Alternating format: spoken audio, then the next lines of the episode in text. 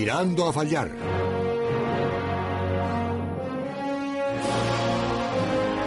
Con Vicente Azpitarte. God's been blessing me. He's going to take care. Carmelo peligra en posición de grapar. Sin duda es una de las cosas más difíciles que he conseguido en mi vida.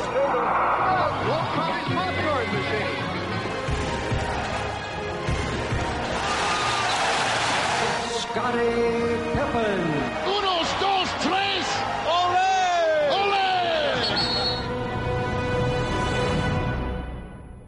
Tiempo de baloncesto, ya estamos aquí, los de Tirando a Fallar, una semana más para contaros todo lo que ha ocurrido en esta semana baloncestística en la que nos hemos llevado algún susto que otro. Parecía, bueno, no sé si es un susto o no, pero sí que es verdad que a nivel informativo, eh, en el caso de Ricky Rubio nos hemos asustado, parecía que se iba de Minnesota, parecía que no jugaba hoy por, por el traspaso, después resulta que ha sido una cuestión personal. No tenemos claro dónde va a terminar la temporada Ricky Rubio, pero sí que parece que los Wolves le han puesto en el mercado. Y eso quiere decir que en este momento, a pesar de que está en el mejor momento de la temporada, a pesar de que está repartiendo asistencias como nunca y da la sensación de que está liderando al equipo en el plano de dirección, pues eh, los Wolves tienen claro que es el momento de hacer caja por Ricky Rubio buscando un jugador mejor. Caja a nivel, por supuesto, cualitativo.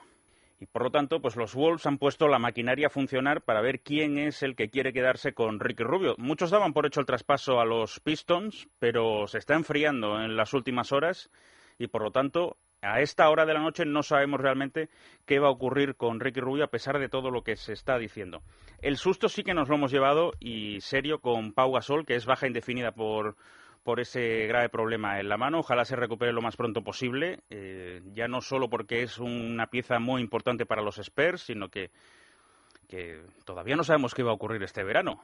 Eh, pueden ocurrir muchas cosas.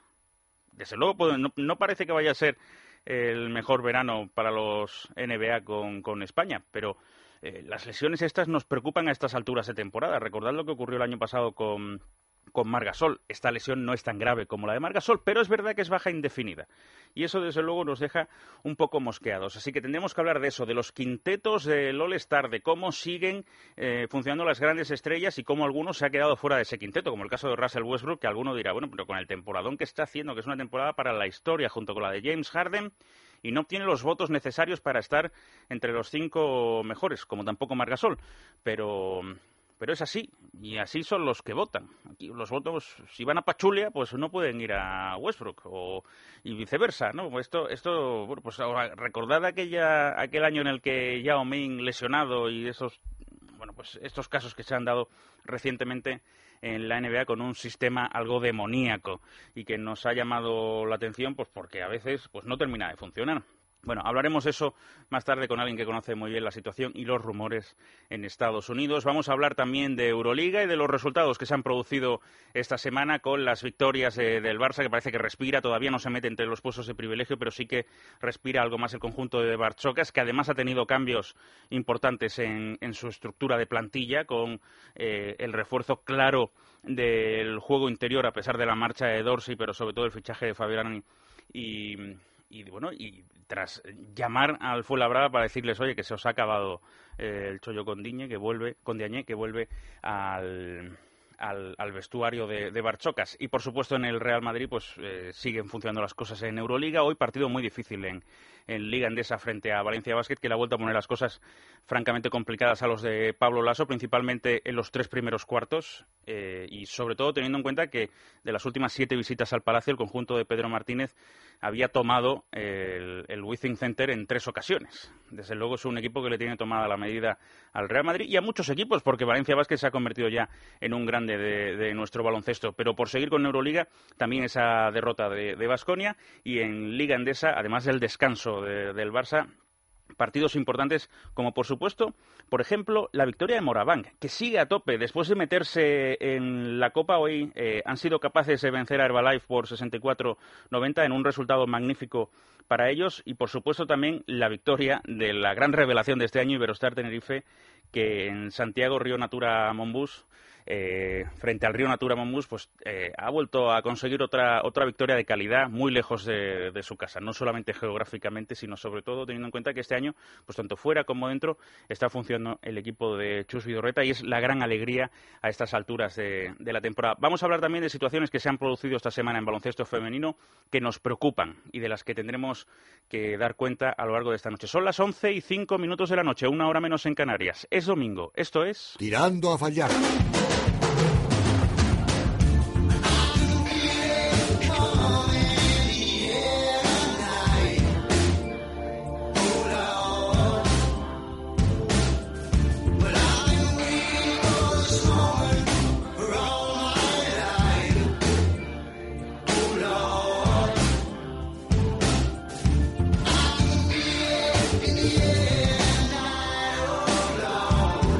Puertas, buenas noches. ¿Qué tal? ¿Cómo estamos? Bueno, mucho que tratar hoy, ¿eh?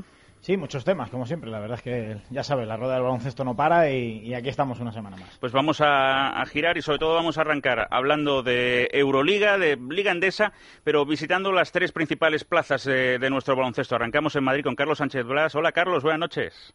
¿Qué tal? Muy buenas a todos. ¿Qué tal? ¿Cómo estás, Carlos? ¿Todo bien? Sí, todo bien, eh, disfrutando de, una buena jornada de básquet con ese partido Real Madrid-Valencia de esta tarde, con la Euroliga, con la NBA, bueno, con este vicio que nos tiene a todos en vilo. Barcelona, Ferran Márquez, buenas noches. Buenas noches, ¿qué tal? He visto también mucho frío por allí en los últimos días, ¿eh? Sí, bastante frío y estamos poco acostumbrados por aquí, con lo cual pues se sufre más, ¿no? Sí, porque además eh, la humedad no ayuda en estos casos, ¿verdad? Exacto, es un, es un frío el de aquí que, aunque no la temperatura no sea muy baja, el, la humedad hace que, tenga la sensación de frío más, más, más aumentada, ¿no? Radio Vitoria, Rafa Montión, buenas noches. Hola, buenas noches a todos. Allí sí estáis más acostumbrados, ¿no? Sí, bueno, ah, de todas maneras hay frío por todos sitios, ¿eh? Yo acabo de llegar de, de Murcia eh, y después de Atenas y, y, realmente me he encontrado con frío en Atenas, me he encontrado con frío en Murcia. Y bueno, vienes a Vitoria, pues, Vitoria es es normal. Bueno, ya sabéis. la Copa será normal. Efectivamente, ¿eh? ya, sabéis lo del Chesca, ¿no? Eh, salieron huyendo de, la nieve y, llegaron al Levante Nevado. Sí, sí, sí, es lo que toca, pero bueno. Vaya, ¿Cómo se nota la vejez de este tipo que hace 20 años no se quejaba del frío y ahora se ha blandito ya? Sí, sí, sí, sí. Unos blandos. No, no, es verdad, es verdad. Se ve que con el paso de los años el frío afecta más. Pero dime una cosa, ¿eh? reconforta, reconócelo, ¿eh? reconforta que no seáis los únicos que pasáis frío. ¿eh? Cuando dices, anda, el resto de España está pasando frío, dice, os fastidiáis también, ¿no? Sí, sí, joder, porque esto del San Benito de Siberia Gasteiz ya, joder, chupar los demás un poquitín de, frío, ¿no? Eh, en donde sea. Y, bueno, pues resulta que en toda la península está haciendo eh, mucho frío. Lo que pasa es que todo volverá a su cauce rápidamente, ¿eh? ya veréis, ¿eh? por abajo habrá calor, arriba pues tenemos lo que, lo que tenemos, un poquitín más de frío y lluvia, pero bueno, esto es así. Sí. Bueno, os voy a ir pidiendo comentarios a todos de todo lo que vayamos poniendo encima de la mesa, pero permitidme que arranque en Barcelona porque a pesar de que ha descansado este fin de semana, la victoria de esta semana en Euroliga yo creo que deja algo tranquilo a Barchocas, Ferran, y sobre todo me gustaría que empezaras eh, analizando los, los, cambios en el vestuario. ¿Qué, opinión te merecen todo este cambio que se ha producido en los últimos días? Joey Dorsey fuera, después también de, aquella rajada con, contra el equipo, la, llegada de Faberani, eh, la llamada de Añé. Eh, no, no sé qué, qué te parece la estructura en este momento del conjunto culé. Bueno, la estructura me parece globalmente un, un desastre, por decirlo así se empieza. En, palabras, en palabras claras, un desastre. Eh, lo que es cierto es que la salida de Dorsey ha generado un cierto, una cierta tranquilidad en el vestuario, porque era un personaje que se movía en unos registros demasiado elevados para la mayoría de la gente del vestuario, ¿no? Con lo cual, la salida de Dorsey yo creo que es un hecho positivo para el Barcelona. La llegada de Faberani, bueno, es un jugador discontinuo en su rendimiento, con cuotas de altísimo nivel, como vimos el otro día contra el F. Pilsen, y veremos cómo en próximas jornadas pues habrá bajones más claros en su, en su rendimiento. Pero es un jugador de eso, de altísimo nivel, como ha demostrado tanto en Málaga, como en Murcia, como en Valencia, eh, pero bueno, con los, las bajadas esas de rendimiento. La llegada de Diagne, bueno, me parece otro jugador más a meter en el montón de jugadores que hay en el Barcelona sin tener unos roles definidos, ¿no? Yo creo que el error principal del Barcelona es pensar que con la salida de Xavi Pascual y de Joan Creus se, se, solucionaban todos los problemas que había en el club. Eso no es de esta manera. La salida de, de, Xavi Pascual era una opción que se tendría que haber hecho un par de años antes, pero se hizo en ese momento perfecto. La salida de Joan creo que me parece muy bien, pero para construir algo hay que creer en algo, en un proyecto sólido y en un proyecto que no se explique que será un proyecto mm, basado en jugadores formativos, cuando se han fichado hasta 17 jugadores esta temporada, 16 jugadores esta temporada, y las cosas siguen en, la, misma dinámica de las temporadas anteriores, ¿no? Selecciona un jugador, ficho del jugador, ficho del jugador, y esta no es la manera de hacer un equipo y de construir un club y un proyecto de futuro. Eh, después de todos los palos que, ha dado Ferran, eh, a mí me gustaría escuchar también la opinión del resto, porque también desde fuera la situación se ve diferente. Por ejemplo, Carlos, eh, tú conoces muy bien el juego también de, Faberani, al igual que, José. Yo no, ya anunciaba Ferran ese posible bajón de rendimiento, porque no siempre va a estar al nivel del otro día, ¿no? Con esos 18 puntos, eh, 8 rebotes. Pero es verdad que no, no parece que sea un jugador muy consistente para, para este Barça, ¿no? Sí, yo creo que la visión global eh, la ha definido muy bien Ferran y es el sistema parche, ¿no? Cuando la configuración y la proyección de una temporada no está bien hecha, pues al final tienes que acudir a, parches porque el mercado está muy cerrado y porque realmente yo lo pienso, ¿no? Mm, ¿Para qué estos fichajes? Eh, lo pregunto en serio, no sé hasta dónde quiere llegar el Barcelona. Eh, Musa Diagne es un jugador con proyección, un jugador que para mí necesita jugar minutos porque ya tuvo su año de formación en entrenamientos la pasada temporada en el Barcelona y bueno, ha completado una temporada decente en Fuenlabrada, pero para mí tampoco ha brillado. Creo que tiene muchas condiciones, que se ha entrenado muy bien, que es un tío trabajador, pero no ha brillado como yo esperaba, no ha sido tan determinante, tan superior en un equipo como el Fuenlabrada que junto a Popovic y Paunic son los tres jugadores potentes. Eh, no lo veo para jugar 20 minutos, 15 minutos en Barcelona y Faberani, si tuviera bien las rodillas, estaría en la NBA pero claro, es un jugador mm, del que tienes que asumir que se va a lesionar, que no va a estar fino durante toda la temporada y no sé hasta dónde le va a llegar este parche al Barcelona. Si el objetivo es terminar octavo y, salvar la Euroliga, si el objetivo es intentar armar un equipo para playoff, si el objetivo es enganchar tres partidos en la Copa y, obrar lo que parece ahora una quimera, no sé muy bien el camino que ha elegido el Barcelona. Tiene cosas muy buenas, evidentemente, porque le da cosas que no tenía. El otro día leía un tuit, creo que era de Marc Mundet, que decía que el Barça desde Efimios Rencias no había tenido un 5 que tirara de fuera, ¿no? Que siempre todos habían sido muy interiores. Bueno, pues esto sí se lo aporta Faberani, ¿no? Eh, es verdad que es un jugador al que le cuesta, aparte de sus problemas físicos, mantener la intensidad, ¿no? Yo hace poco estuve eh, en Murcia a principios de año y vi el partido de Eurocup contra Fuenlabrada y era muy claro cómo el Fuenlabrada de J. Cuspinera atacaba a Faberani en la recepción porque él eh, ponía el cuerpo para recibir balones interiores y fijaba la posición y no se movía de ahí. Y al final hubo tres, cuatro balones que perdió porque el defensor desde atrás se le adelantó, ¿no? Era un déficit de intensidad enorme, ¿no? Eh, bueno, pues no sé si el Barcelona le puede permitir esto. Desde luego el otro día salió a, pleno rendimiento. Vamos a ver si aguanta así, porque así es un gran jugador, claro. Yo, si eh, me permitís, yo creo que Faberani, el punto de ventaja que tiene es que eh, en Murcia no había cumplido las expectativas y que tiene una oportunidad. Ese es el punto positivo que le veo a Faberani, porque evidentemente calidad tiene. Ahora bien, eh, está su tema físico. Lo de Dorsey, que comentaba Ferran, que aprovecho a Carlos eh, le veo más, pero hace mm. mucho tiempo que no le veía a Ferran, así que saludos y espero verte cuanto antes. Claro que sí, lo, eh, lo de Dorsey, lo de Dorsey, con todo respeto, es impropio de, de, fútbol, de un fútbol club Barcelona. Yo creo que el fútbol club Barcelona lo que está haciendo en este último año y en, el año anterior no se está entendiendo muy bien, o sea, con, con capacidad para fichar. Reconozco que el mercado puede ser limitado y que hay cuatro, cinco o seis jugadores, por mucho que se diga muy jugadores muy buenos en Europa, hay cuatro, cinco o seis tops. Y el Barça debiera entrar. Bueno, ha fichado a Rice, pero creo que ha perdido algunas oportunidades y está entrando en un mercado eh, en algunas veces en el que, eh, al menos desde fuera lo digo, eh, compañeros, parece fácil. Bueno, digamos, hay este jugador que eh, está bien y, y, no le acabo de ver tampoco ese ese proyecto. Yo creo que este año eh, la sensación que hay en, en otros equipos, entre ellos el Vasconia, es que el Barcelona no está bien y que por lo tanto se puede atacar esa, esa posición también, incluso en Liga, eh, por supuesto. ¿eh? Sí, enseguida hablamos de Vasconia, pero por terminar con este Barça Fútbol Club Barcelona Lasa, eh, Ferran, yo lo veo desde fuera como un equipo sin alma, sin corazón. La, la, confección de esta plantilla no, no da la sensación de ir en una dirección concreta.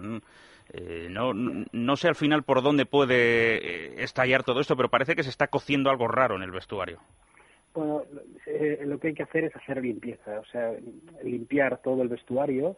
no me refiero a nadie en concreto, no me refiero a ningún nombre en concreto, pero sí limpiar el vestuario y confiar en jugadores formados en casa, porque es, así es, ha sido la filosofía que ha dado éxitos al club en el pasado, confiar en esos jugadores, subirlos al primer equipo, que haya tres, cuatro jugadores, aunque no sean determinantes en el juego, pero que se vayan metiendo en esa dinámica, y simplemente ir a fichar cuatro jugadores nacionales del máximo nivel y tres o cuatro jugadores extranjeros del máximo nivel. Y esa es la única opción que tiene que hacer el Barcelona actualmente. O sea, plantearse un 4-4-4, cuatro jugadores formados en casa, cuatro jugadores nacionales, como ha hecho el Madrid, como parece continuar haciendo el Madrid si, finalmente ficha Calderón, que no sé si lo hará y tal, pero el hecho de traer jugadores nacionales para jugar, porque el jugador nacional es un jugador que, exceptuando en Vitoria, está claro eso, eh, que tiene un cierto, una, una cierta importancia para el público, ¿no? Entonces, tener jugadores nacionales hay discrepo, pero bueno, democráticamente. Sí, democráticamente discrepa sin ningún problema. Y finalmente, fichar tres o cuatro jugadores, lo que decía eh, Montión, ir a buscar los jugadores de referencia que hay en Europa, ir a luchar por esos jugadores.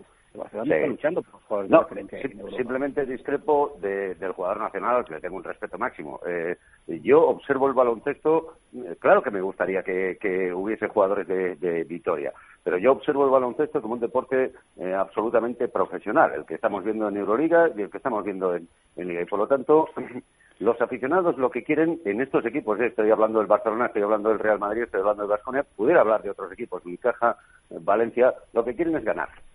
Lo que quieren es ganar y el tiempo es un tema importante. Yo lo de los jugadores formados está bien. El problema es saber si los jugadores formados te dan ese objetivo al final que te pide eh, la afición pues, de Barcelona también, que es el Real Madrid. El Real Madrid estaba en una fase de ruptura absoluta con su afición.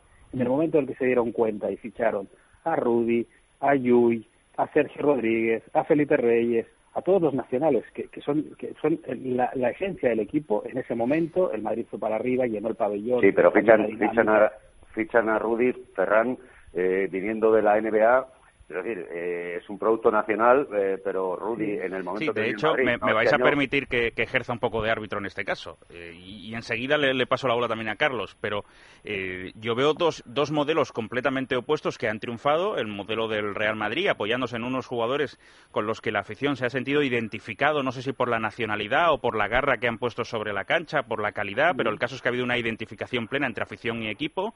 Ese es el modelo Real Madrid. El modelo Vasconia, eh, que a mí también me parece muy interesante lo que acaba de exponer Rafa. ¿eh? He estado completamente de acuerdo con todo en que esto al final, esto va de ganar y esto es un espectáculo, ¿eh? esto no es una ONG. Y y el modelo que decide implantar Querejeta en su momento, cargándose la estructura de base que tendría cualquier equipo de esas características, con jugadores locales y trayéndose a los mejores jóvenes que podía traer de todo el planeta baloncesto, como en su momento se trajo a Nocioni, a, José Calderón, a, Luis Escola, a todos los que fichan en aquel momento, eh, y además en una lista interminable de, cracks que han pasado por Vitoria, ese modelo no tiene nada que ver con el del Real Madrid y sin embargo ha funcionado perfectamente. El problema, estaremos todos de acuerdo, y si os parece le pregunto a Carlos, y ahora si queréis apostaríais algo más, es que el modelo del Barça a día de hoy no sabemos a cuál se acerca de esos dos modelos antagónicos, porque no parece tener un modelo claro. Sí, al final esto se trata de, tener las cosas claras, ¿no? Eh, en la vida y también en el baloncesto es lo más complicado, tener las cosas claras y si las tienes claras y sabes hacia dónde va un proyecto, pues de cada ocho a lo mejor te equivocas en una o en dos, eh, digo a este nivel de élite.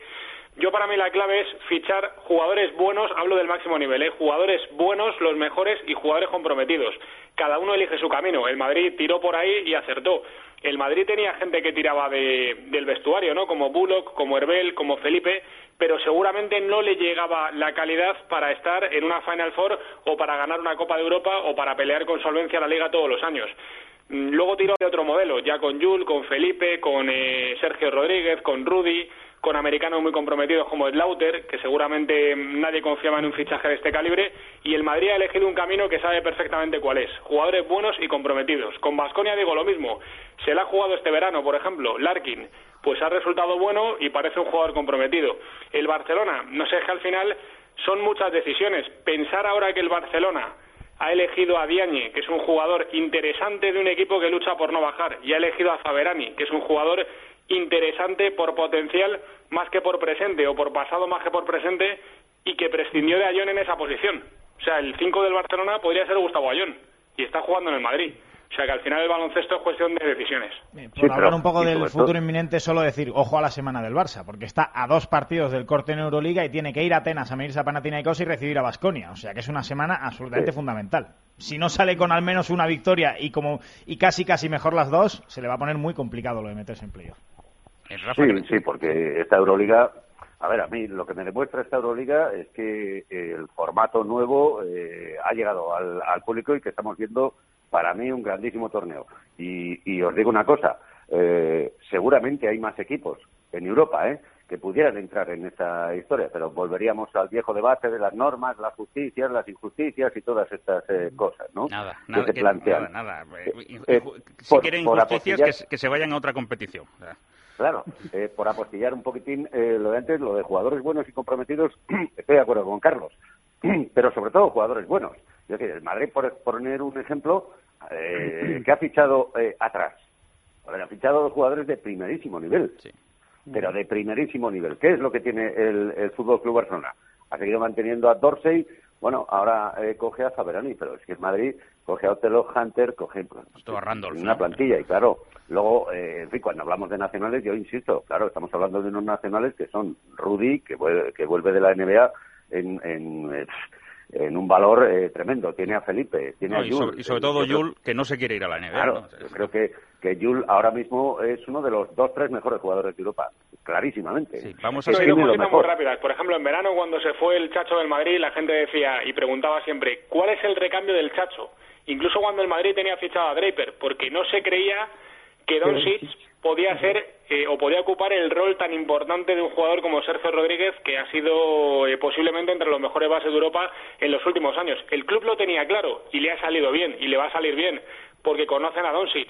Son decisiones para mí trascendentes y el Barcelona, lo que decíamos de la Euroliga, se puede meter octavo o no. Y creo que es un objetivo mm, cortoplacista para el Barcelona, ¿no? A falta de 11 jornadas o de 12 jornadas pero realmente para mí el Barcelona está en esa posición que ocupó el Madrid hace siete u ocho años, que todo el mundo sabía que en un cruce de cuartos solo un milagro contra Olympiacos, contra Fenerbahce, contra el Barcelona en el caso del Madrid, ahora al revés, contra equipos de esta magnitud CSK, solo un milagro le metería en la Final Four.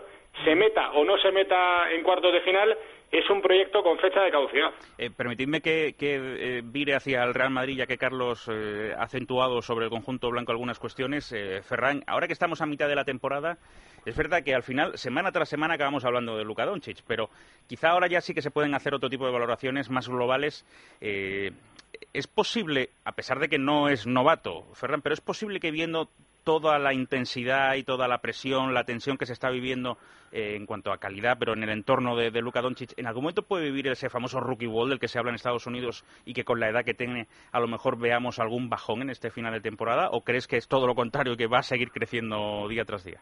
Yo creo que en, el baloncesto europeo el, el FIBA, el, el, NBA Wall este no, existe, ¿no? Sino porque eh, hay que plantearse que en el, en el baloncesto eh, FIBA, en el baloncesto Euroliga, en el baloncesto, en nuestro baloncesto europeo, eh, la manera de funcionar de los entrenadores es distinta, la manera de, utilizar al jugador, de, de, meterle dentro de la dinámica, y esto Pablo Lasso lo hace muy bien con, con Luka Doncic, lo mete a veces, lo saca, lo vuelve a poner en momentos decisivos del partido. O sea, yo creo que esto no le va a pasar porque es un jugador maduro, porque tiene un magnífico entrenador y porque está trabajando simplemente para ganar el máximo número de títulos a final de temporada. Con lo cual no le va a pasar esto. Yo creo que lo lo de Luka Doncic es un ejemplo de la madurez deportiva de un chaval de 17, 18 años con eh, magníficamente llevado por un entrenador y por una, una, escuadra técnica desde el junior hasta el, Madrid B, hasta el primer equipo del Madrid. Es un magnífico trabajo y, realizado de manera ejemplar por todos los, que han participado en su formación. Ya que hablamos de Doncic, solo apostillar que hoy no ha jugado en la segunda parte y se ha retirado con, hielo en el muslo. Vamos a ver si tiene algún tipo de lesión muscular o algo así. Habrá que ver la y todo eso que ha dicho Ferran, yo lo firmo, sí. pero además hay que apostillar que es que Doncic es una de esas estrellas que no sale y que la tiene en Madrid. Eh, eh, ojo, ahí está su, su potencial también en Madrid, cómo lo ha llevado, pero es que eh, creo que consensuaremos que es que chavales como Doncic, es que no hay. Es que no hay. esto lo veíamos hace años con Tony Cuco y esta cosa de, de la yugoplástica que venían con 17, 18 años. Ahora encontrarte un chaval de 17, 18 años eh, con esta calidad, pues no hay. Yo creo que es que, honestamente, no, no hay en Europa. Es que el mercado es muy corto. Muy corto. Y la evolución física que ha hecho Luka Doncic este verano es impresionante. Eso es, porque yo hoy, hoy me preguntaba, Carlos, o Ferran, que ya que estabas hablando de ello, pero eh, ha habido un momento en el cual, bueno, pues eh, estaban comentando los compañeros de Movistar que si eh, eh, Pablo Lasso había apostado en un momento dado por el small ball, poniendo tres bajitos por fuera y Nochioni solamente por dentro con alguien más acompañado, no me acuerdo quién era en aquel momento. Pero, eh, y yo me he parado a pensar, ¿veremos algún día, no lo sé, ¿eh? pero Ferran o Carlos, ¿veremos algún día a Doncic jugar minutos de cuatro? Bueno, en este Madrid es difícil porque además esa, esa posición está, está muy cubierta, pero, pero fíjate que te plantees tú eso no ya sé, que te lo pero... plantees, ¿no? En tu cabeza ya habla de lo que es Doncic. Pero que, es que no ha cumplido todavía 18 años, ¿no? Y bueno, en categorías inferiores desde hace tiempo los que le seguimos le hemos visto jugar de todo y hacerlo todo bien. Pero el salto es muy potente. Ha pasado a un equipo de mucho nivel con compañeros de mucho nivel, en competiciones de mucho nivel y ha demostrado que, que tiene una madurez impropia. Como decía Rafa Mundión, es que es uno entre un millón. O sea, este jugador va a hacer historia Claro. en el básquet europeo y en el básquet NBA si nada se Poca, torce. ¿eh? Y creo que Eso sí, en, en la NBA sí, en, en Europa poca. Sí, bueno, al final, yo fíjate, esto, a ver, no se va a quedar aquí mucho tiempo, lo tengo claro, pero creo que el Madrid va a conseguir retenerlo el tiempo que quería retenerlo, el máximo tiempo que sabía que podía retenerlo. Ahora va a cumplir 18 años, vamos a ver el nuevo contrato, vamos a ver las ofertas. Mm, evidentemente no se puede competir, nadie puede competir con un top 3 eh, de la NBA en cuanto al draft, pero de momento este año lo va a tener y el siguiente lo va a tener. Y luego a partir de ahí ya veremos porque el chaval lo tiene muy claro, quiere triunfar en Europa y llegar a la NBA como una gran estrella. Por eso digo que la gestión del asunto Doncic por parte del jugador, por parte de su padre, por parte de su familia y por parte del Madrid hasta hoy, hasta este finales de enero de 2017 ha sido sencillamente perfecto. Ma- Maduro, lo que decía Ferran, si es que un chaval de 17 años lo que tiene que tener claro es que eh, tiene tiempo para triunfar en Europa, un par de añitos o tres, ganar además una pasta, que la va a ganar, y luego ganar mucha más pasta y divertirse en la NBA. Efectivamente, así es. Así Y es en que Eslovenia están haciendo palmas con las orejas, pensando en lo que les viene por delante, con la selección, claro. Eh, bueno, vamos a hablar de Vasconia. Bueno, victoria, lo habéis dicho antes, ¿eh? victoria muy importante del, del Real Madrid que sigue líder en Liga Endesa. Pero decías, Rafa, que eh, acababas de llegar de, de Murcia. Me escribía esta mañana eh, un compañero nuestro de Radio Murcia, nuestro querido Pablo Molina, que me decía. Voy con mi hijo a todos los partidos en casa de Lucán Baloncesto. Yo creo que hoy hemos batido el récord en los peores porcentajes de tiro. Lo de Campazzo hoy es inenarrable. Eso sí que es tirando a fallar. Al final, eh, el pobre no quería ni que le pasaran el balón. Qué horror. ¿Qué, qué, qué- qué te ha parecido el partido, Rafa? Bueno, hemos visto un uno de 17, es verdad, eh, el- el- la falta de acierto en el tiro triple de Murcia ha sido bestial, ¿no? Eh, a partir de ahí también eh, creo que es justo eh, reconocer que el Vasconia ha jugado bastante sólido y que el partido lo ha llevado como ha querido. Evidentemente, cuando tienes un rival que, que, no, que no mete ni una canasta, pues lo tienes mucho más fácil, ¿no? Pero hoy Larkin ha hecho lo que ha querido, Tilly ha hecho lo que ha querido y, en fin, hay aguas muy revueltas en, en Murcia. Ha sido un poco de betadine, ¿eh? Eh, que no cura total la herida, porque lo del otro día con el Sí. Olympiacos fue tremendo, pero bueno, pones betadine eh, ahí en los puntos de sutura y ahora esperar el martes contra Estrella Roja. Eh, Ferran, Y, eh, y, sí, por sí. cierto, en Murcia eh, el tema muy caliente, eh, con el público en contra de Presidencia, en contra de Óscar Quintana. Difícil eh, eh, llevar un equipo así. Eh, Ferran, este Vasconia da la sensación de que va a llegar muy, muy lejos este año. Yo no soy capaz de, de vaticinar qué puede hacer en Euroliga. ¿eh? A mí me da la sensación de que mm, Sito Alonso es un buen entrenador, eh, que gestiona eh, de manera muy correcta a sus jugadores siempre que le ofrezcan intensidad. O sea, siempre que el jugador vaya a su, ciento, a su 100%, eh, Sito le, responde, ¿no? Y esto es muy importante, que haya esa comunión entre el equipo y el entrenador.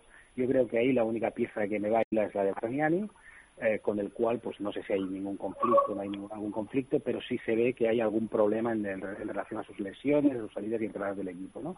Ese es el único problema que le veo.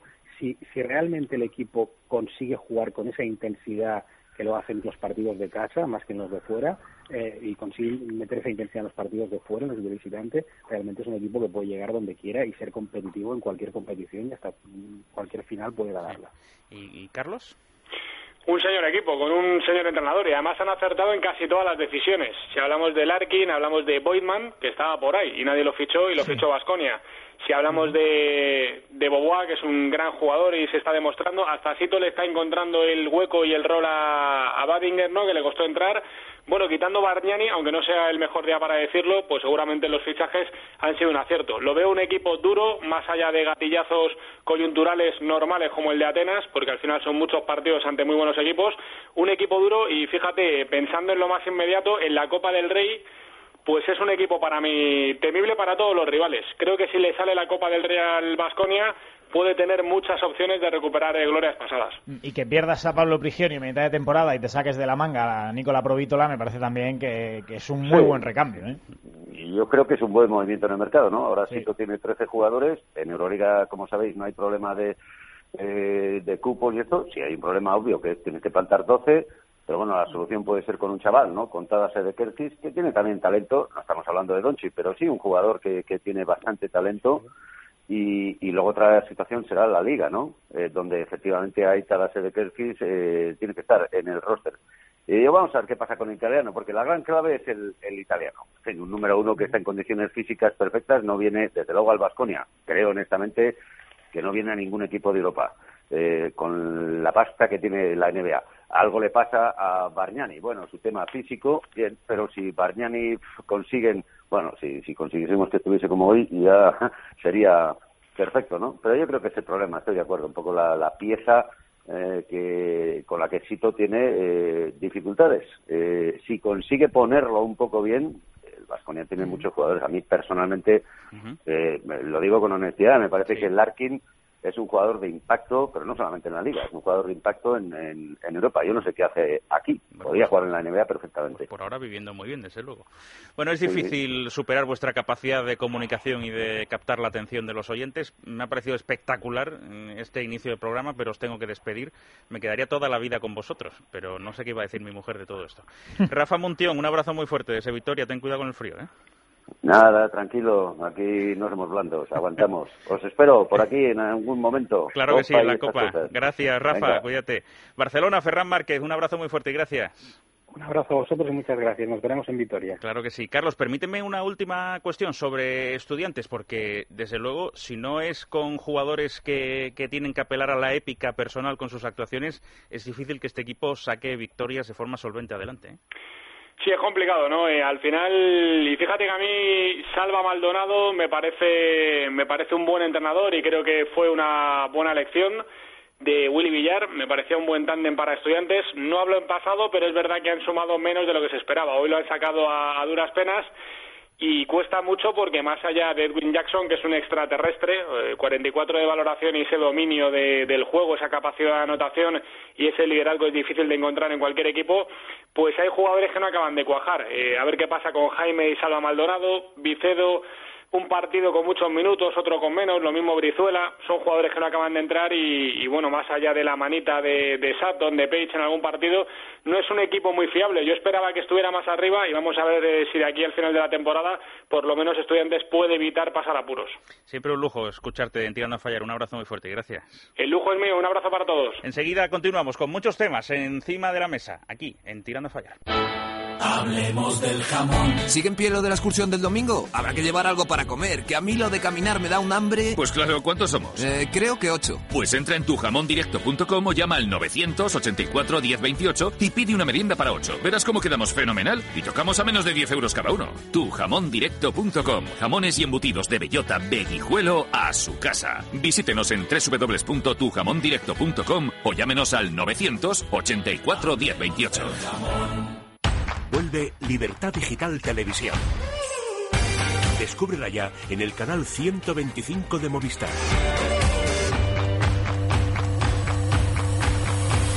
Estás escuchando. Es radio. Cariño, estoy pensando que deberíamos vender la casa. Ya, es por lo del robo, ¿verdad? Sí. Después de que nos entraran en casa, ya no me siento segura. Todo me recuerda al día del robo. Y no quiero seguir viviendo aquí. Protege lo que más importa con Securitas Direct, la única alarma con detección anticipada que detecta al ladrón antes de que entre. Llama al 900-130-900. Más información en securitasdirect.es.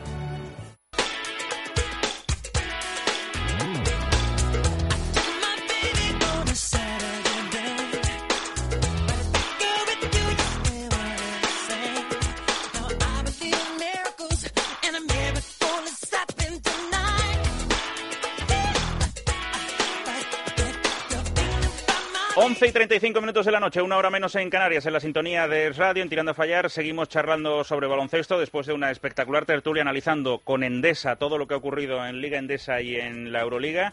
Permitidme que hablemos de baloncesto femenino los próximos minutos y no sé si una si vamos a arrancar de una, de, una forma un tanto eh, truculenta hablando de, de, una situación geopolítica que nos ha preocupado mucho esta semana. Nos vamos a ir hasta Salamanca para saludar al mandamás de Perfumerías Avenida.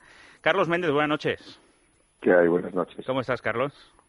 Bueno, ando un poquito acatarrado, pero ya en Salamanca y todo correctamente. Eh, nos habéis tenido preocupados toda la semana ¿eh? con el viaje. Vamos a recordar hasta, eh, bueno, para, para jugar frente al Hatay en una localidad que se encuentra en la frontera con Siria, muy cerca de Alepo, a unos 100 kilómetros, Carlos, y por lo tanto, bueno, pues a pesar de las recomendaciones del Ministerio de Asuntos Exteriores, eh, pues claro, al final esto va de jugar, ¿no? Y, os ha tocado viajar hasta allí, ¿no? Sí, bueno, el Ministerio de Asuntos Exteriores no quería, había una recomendación de no ir por problema de atentado y también de secuestro, pero bueno, eh, FIBA Europa consideró que había que jugar el partido, que es una situación que no puede perjudicar a la competición, y bueno, hemos acudido ahí, y nada más llegar a, a Turquía nos llamó el embajador español en Turquía, se puso nuestra entera disposición, nos volvió, nos volvió a hacer hincapié en que sobre todo no saliéramos eh, por la ciudad, por el problema que hay, que todavía pues núcleos de, de combatientes del ISIS a 50, 60 kilómetros de esa localidad y que el riesgo de secuestro podría ser eh, importante. Entonces, bueno, pues la expedición hemos estado por lo que será el hotel, del hotel a entrenamiento y luego al partido. Bueno, de hecho, algún miembro de la expedición decidió no viajar, ¿no? El segundo entrenador, Juanjo García, si no me equivoco.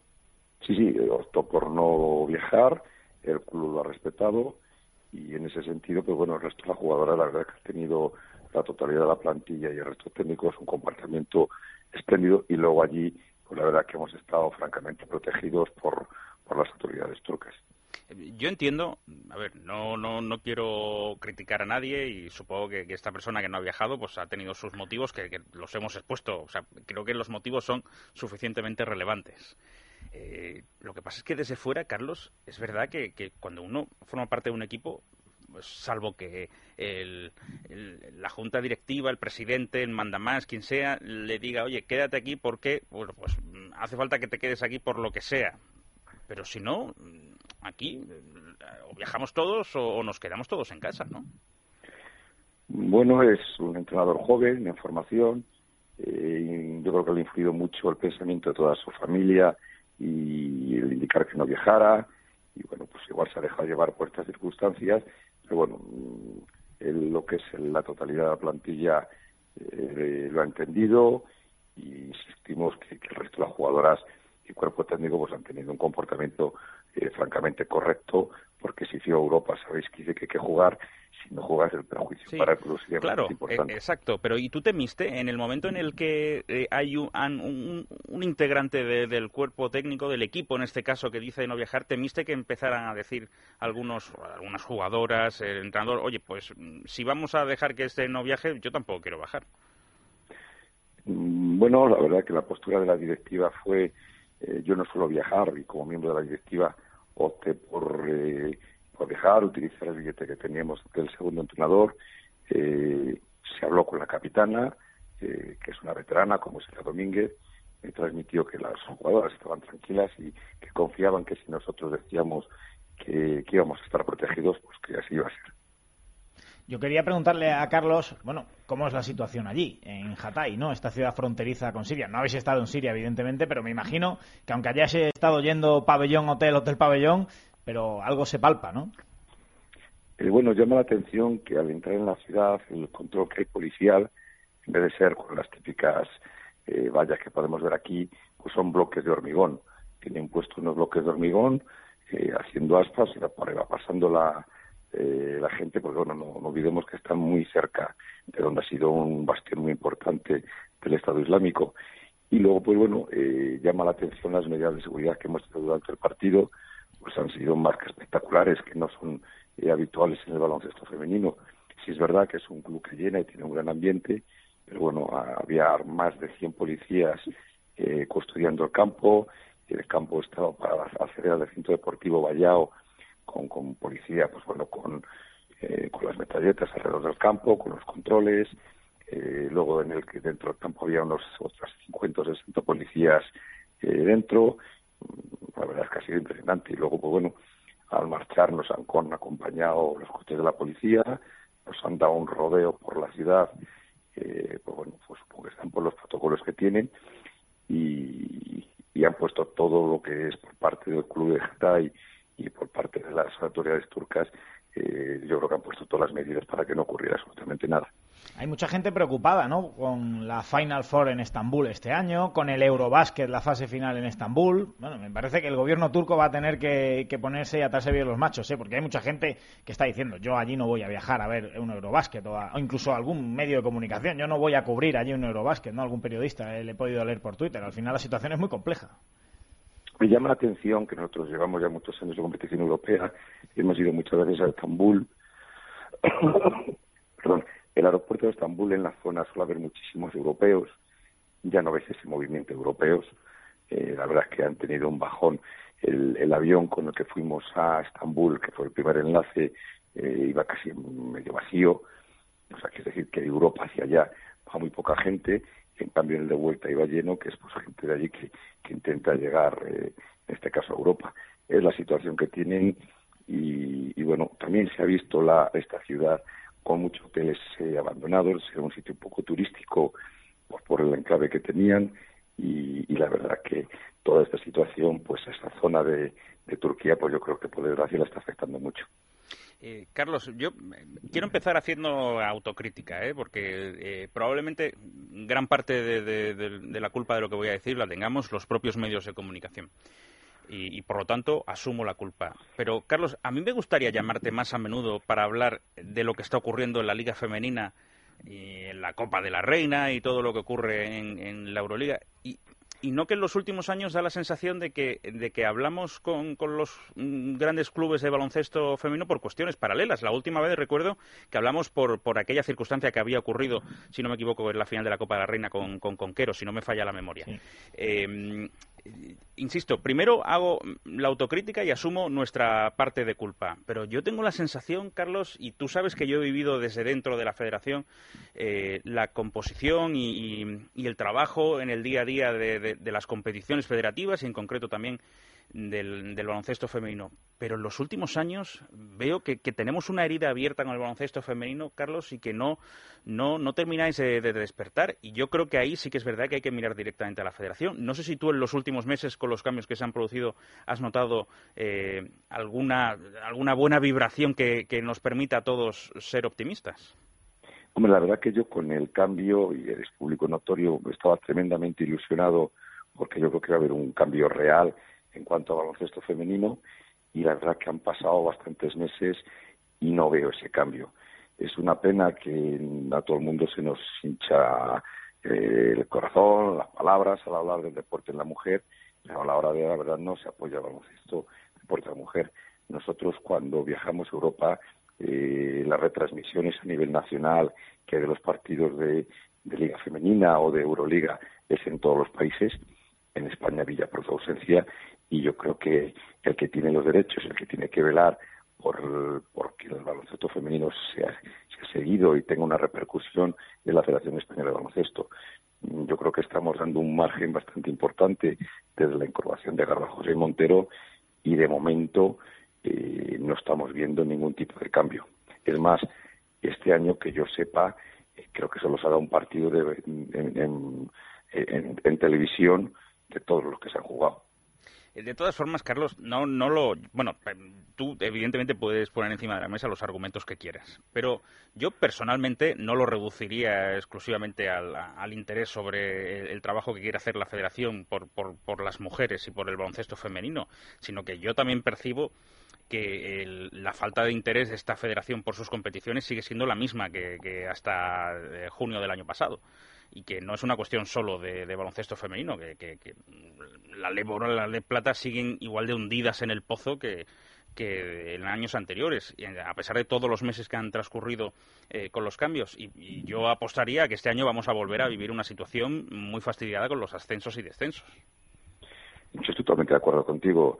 Yo percibo que la Federación Española de un tiempo a esta parte solo piensa en selecciones, que nos parece a todos fabuloso pero hombres de club, tanto de femenino como de masculino, eh, el motor del deporte, el motor de este deporte son los clubes, son los, equipos que tenemos en los colegios, los equipos que tenemos compitiendo en las competiciones autonómicas, jugando las ligas nacionales, y es lo que yo, bajo mi punto de vista, está bastante abandonado.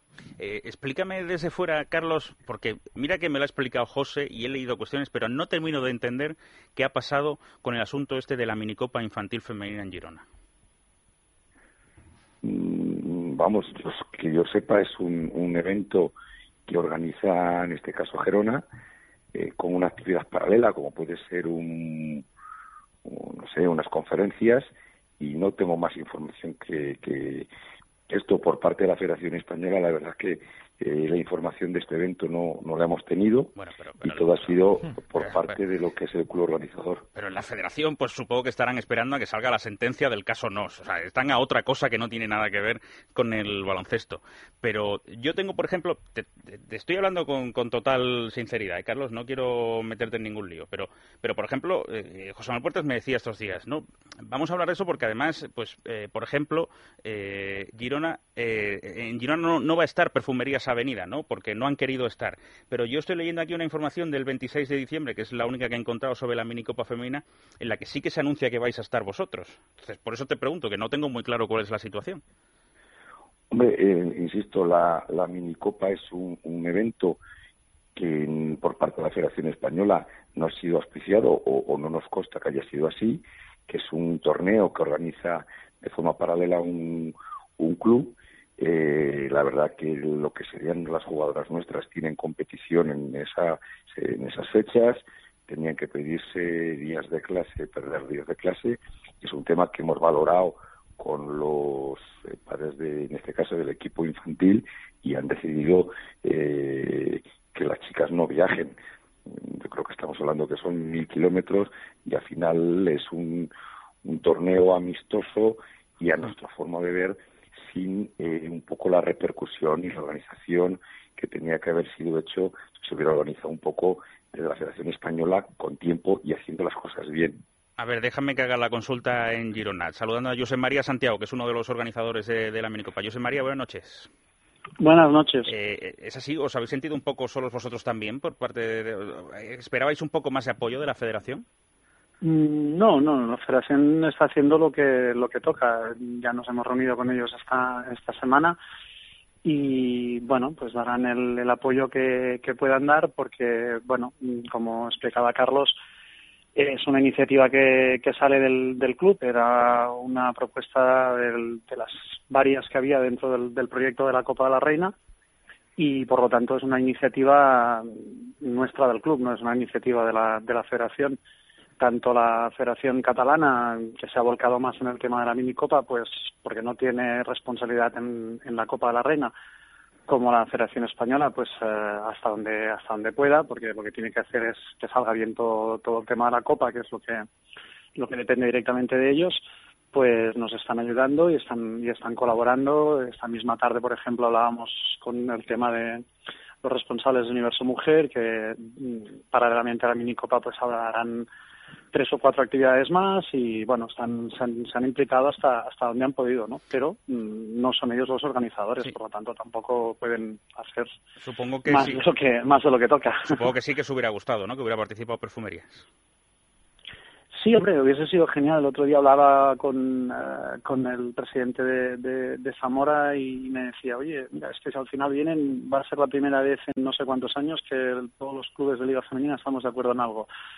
Y, pero bueno, mm, mira, al final no puede ser, pues no, no ha podido ser. Seremos 12, que yo creo que es un éxito rotundo, ¿no? Porque lo máximo que podían ser era 13, de Libre no tiene equipo, por lo tanto, mucho más que, que, contentos. Bueno, Carlos, ¿lo vamos a intentar para el año que viene o, o hay que mirar también esos calendarios lectivos? Hombre, yo creo que lo que habría que hacer es no hablar de una competición de este calibre una semana antes, hace una semana. Yo creo que estas cosas se organizan con tiempo hay que mirar si hay competiciones autonómicas y hay también que mirar lo que es el tema escolar de las jugadoras. eh, porque al final el perder clase, pues bueno, hay a muchos padres que no les parece bien. De todas formas, insistimos que es un torneo que organiza Gerona, que nosotros respetamos, que hemos eh, eh, han decidido los, los padres no acudir y no tiene mayor, mayor historia, igual que organizan y nos invitan a otros muchos torneos eh, de categorías inferiores por toda España. Hay algunos que acudimos y otros por desgracia, por tema de calendario, tanto escolar como competitivo, no acudimos. Bueno, siempre acudes a la llamada de Tirando a Fallar y nosotros te lo agradecemos. Mucha suerte en esta temporada, Carlos. ¿eh? Muchas gracias a vosotros por vuestro seguimiento. Y nos alegramos ¿eh? de que hayáis vuelto del partido en Hatay en perfectas condiciones. Un abrazo fuerte. Gracias. Eh, José María, por, por eh, hablar un poco de esta, de esta Copa. Eh, es verdad que Carlos hablaba también de, esa premura. No sé si finalmente ha sido así y, qué vamos a ver en Girona en próximas fechas. Ah, bueno, pues en principio todo lo que todo lo que sabía en, nuestro proyecto, ¿no? Eh, se ha hablado mucho de, que sí Salamanca, que sí Girona, pero la verdad es que del proyecto de Salamanca pues nadie ha visto nada, sigue siendo un misterio, pero el nuestro se publicó desde el primer momento, por lo tanto todo el mundo sabe lo que se va a encontrar en Girona y, la suerte que hemos tenido pues es que eh, a última hora pues la gente se ha animado, las, empresas se están animando, eh, estamos teniendo entrenadores pues que, que se están ofreciendo incluso para, para hacer clinics y seguramente a, última hora pues aún vamos a poder añadir alguna alguna actividad más a las que teníamos previstas pero bueno no va a haber ninguna sorpresa vaya bueno, pues José María, estaremos pendientes eh, de lo que ocurra en esa, en esa minicopa infantil femenina en Girona y por nuestra parte, desde luego, independientemente de, las cuitas internas que podáis tener y todo esto, al final eh, se trata de promocionar el baloncesto. O sea que eh, ojalá sea todo un éxito y el año que viene podáis estar todos los equipos y que, y que realmente se convierta la, la minicopa infantil en un, bueno, pues en un, en un éxito que, que permita que el baloncesto eh, brille en otros niveles. Pero por ahora, eh, paso firme en esta. Muchas gracias, ¿eh? José María Santiago. Muchas gracias a vosotros. Bueno, vamos a encarar la recta final de este Tirando a Fallar hablando de NBA eh, a las 11 y 22 minutos, perdón, a las 11 y 52 minutos de la noche, una hora menos en Canarias. Desde luego, yo me pongo un poco nervioso, ¿eh? porque siempre que viene por Tirando a Fallar mm, nos permite eh, poner el, foco sobre cuestiones eh, diferentes. Es otra dimensión. Efectivamente, es pues eso, es otra forma de ver el baloncesto. Desde hoopshype.com, Jorge Sierra, buenas noches. Hola, buenas noches, ¿cómo estáis? ¿Qué, qué, cuánto honor ¿eh? recibirte en Tirando a Fallar, ¿cómo estás? Bueno, no, no me va mal del todo.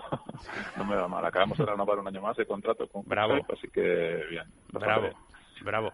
Bueno, pues nota la subida del límite salarial y esas cosas en la NBA? no? me ha afectado, no me ha afectado. no me ha afectado, pero bueno, me afecta en el sentido de que con más dinero en la NBA hay más interés, más movimiento en el mercado y eso es bueno para la web y si es bueno para la web pues es bueno para, para mí. No sé si eran pesetas o euros, pero Capello decía que él cobraba uno más que, que lo que más que el que más cobraba del vestuario, pues Bueno, solo te puedo decir que cobramos en dólares, no son pesetas ni, ni euros, y eso también está bien, porque está muy bien el dólar en el cambio, así que... Bravo, bueno, pues entonces, a partir de ahora, cada vez que vea la cotización me alegraré por ti. Eh, bueno, Jorge, eh, me gustaría hablar en primer lugar de, de, Ricky Rubio, porque nos ha mantenido en vilo y en vela en las últimas horas. No tenemos claro eh, cuál es el futuro, lo que sí que parece que se, se disipa un poco, salvo lo que tú nos digas lo contrario. El posible traspaso hacia Detroit, hacia los Pistons, pero es evidente que los Wolves están buscando destino para Ricky, ¿no? Sí, yo creo que sí, y yo creo que empezó a quedar un poco claro el pasado verano. Siempre pasa esto, cuando un equipo draftea en una posición muy alta y draftea a un jugador en tu posición, eso tiene mala pinta para ti cuando se trata de tu futuro en la franquicia. El año pasado draftearon a Chris Dunn, que es un base con una posición muy alta, y bueno, quedaba claro que iba a ser el base del futuro y que el hueco que iba a tener Ricky Rubio en la franquicia, pues bueno, no, no quedaba muy claro. No sé si va a ocurrir ahora o va a ocurrir más adelante, pero lo lógico es que Ricky Rubio en algún momento salga, salga de la franquicia. Bueno, es curioso porque es que es mucho para... Son, esos dos bases no, no hay hueco para los dos. Entonces, lo más lógico es que traspasen al, al más veterano de los dos. Bueno, pero sin embargo, eh, estamos viviendo las mejores semanas de, Ricky Rubio en Estados Unidos. Bueno, en realidad eso facilita el traspaso. Bueno, sí, no empezó la temporada. la, están, la están poniendo guapa, ¿no? Para... No empezó la temporada demasiado bien y bueno, el valor en el mercado no era muy alto. Digamos que ahora se podría conseguir algo de, más valor por Ricky Rubio en el mercado. De todos modos, yo, creo que es, aunque él, bueno, hemos escuchado que no, no estaría cerrado a un traspaso y que le gustaría jugar en un, en un equipo de un gran mercado, creo que Minnesota era una buena situación para él, porque es un equipo que va hacia arriba, es que tiene el núcleo joven mejor de la liga, con tres jugadores que son de anotar, entonces el perfil suyo ahí encajaría porque él no necesita tirar demasiada canasta, le va mejor crear para otros, entonces es, es una lástima. Si le traspasan, lo normal en el aspecto deportivo es que vaya a peor, a un equipo en el que bueno su situación sea, sea peor que la actual y es, es una pena. Antes de recordar la situación en la que se encuentra Pau Gasol, eh, como diría Federico Jiménez Los Santos sentado en esta misma silla, ¿cómo está el fichajódromo? Eh, Jorge, tú que, que, vives rodeado de rumores, vives en el epicentro de la rumorología, eh, ¿va a haber movimientos en los próximos días importantes? Sabes que, eso nunca, ni, ni Adrian Bonarowski de Yahoo Sports, que, lo sabe todo de la NBA, es capaz de valorar. Yo he vivido ya muchas trade deadlines, muchas fechas topes de traspaso y generalmente no se acierta.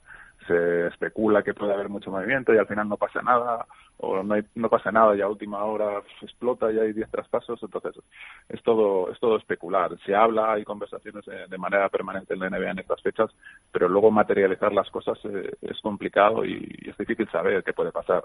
Rumores hay, ahí está el caso de Ricky Rubio, Paul Millsap, eh, hay grandes nombres en el mercado en realidad, así que va a estar interesante, pero decir que va a haber mucho movimiento o poco, pues es tirarse un poco a la piscina. Sí, eh, Jorge, parece que ah, han dicho fecha indefinida en el caso de, de Pau Gasol después de la operación, la fractura en la mano, pero eh, bueno, se habla de mes y medio con ese tipo de, lesión. Mm, ¿Lo van a notar los Spurs? Yo creo que tienen bastante garantizada la segunda plaza en la, en la conferencia este. a los primeros no les van a pillar porque son los Warriors eh, y a los terceros, que son van a ser Houston o Clippers, yo creo que, que no les llega por, por plantilla para, para pelearles esa segunda plaza. Lo, lo sentirán, sí, lo van a sentir, pero yo creo que no, no es tan perjudicial para, para el equipo. Es una maquinaria que funciona bastante bien, independientemente de las piezas que, que haya y sí, les convendría, pero bueno, de alguna manera a lo mejor les sirve incluso para que lleguen más descansados Pau Gasol a los playoffs, así que no, no creo que sea muy grave para ellos. Es que fíjate anoche, plagados de bajas y ganaron en Cleveland, ¿eh? O sea, que esta gente parece que no se lo montan muy bien. Tienen una inercia ganadora, una cultura ganadora que, bueno, y... pase lo que pase, avanzan y ganan y todos los años son cincuenta y pico victorias. Jorge, para terminar, dame una opinión breve de qué es lo que ha pasado con las votaciones de los quintetos eh, del All-Star, que es verdad que en líneas generales no nos suele interesar mucho, pero claro, que un tipo que está promediando triple-doble se quede fuera del quinteto de, de los mejores, pues desde luego es curioso, ¿no? Bueno, es llamativo, pero sabes que estas cosas a los equipos les funcionan porque el tipo eh, termina estando más motivado. Lo hemos visto con casos como Damian Lillard, que ni siquiera entró en, en alguna en alguno de los 12 en alguno de los 12 del oeste en, en, años anteriores. Y cuando digamos que les faltan el respeto de esa manera empiezan a jugar mejor todavía. Entonces bueno para Russell Westbrook mal, pero para la franquicia fenomenal, porque va a tener más hambre todavía para demostrar que bueno que pertenece a, la superélite de la liga. Bueno, pues como formas tú, de la, forma parte de, la superélite de, de, la liga. Eh, te mando un abrazo muy fuerte, Jorge, a ver si te veo pronto, ¿eh? Vale, muy bien. Igual, igual mañana en la. Bueno, es posible. ¿eh? Me, hubiera gustado, me hubiera gustado hablar un poquito de los premios de gigantes, pero bueno, eh, se ve que ha sido difícil. Hablamos mañana. Hablamos mañana. Hablamos mañana. Cuídate mucho, ¿eh? Venga, un abrazo. Adiós, adiós. Nos vamos, nos vamos.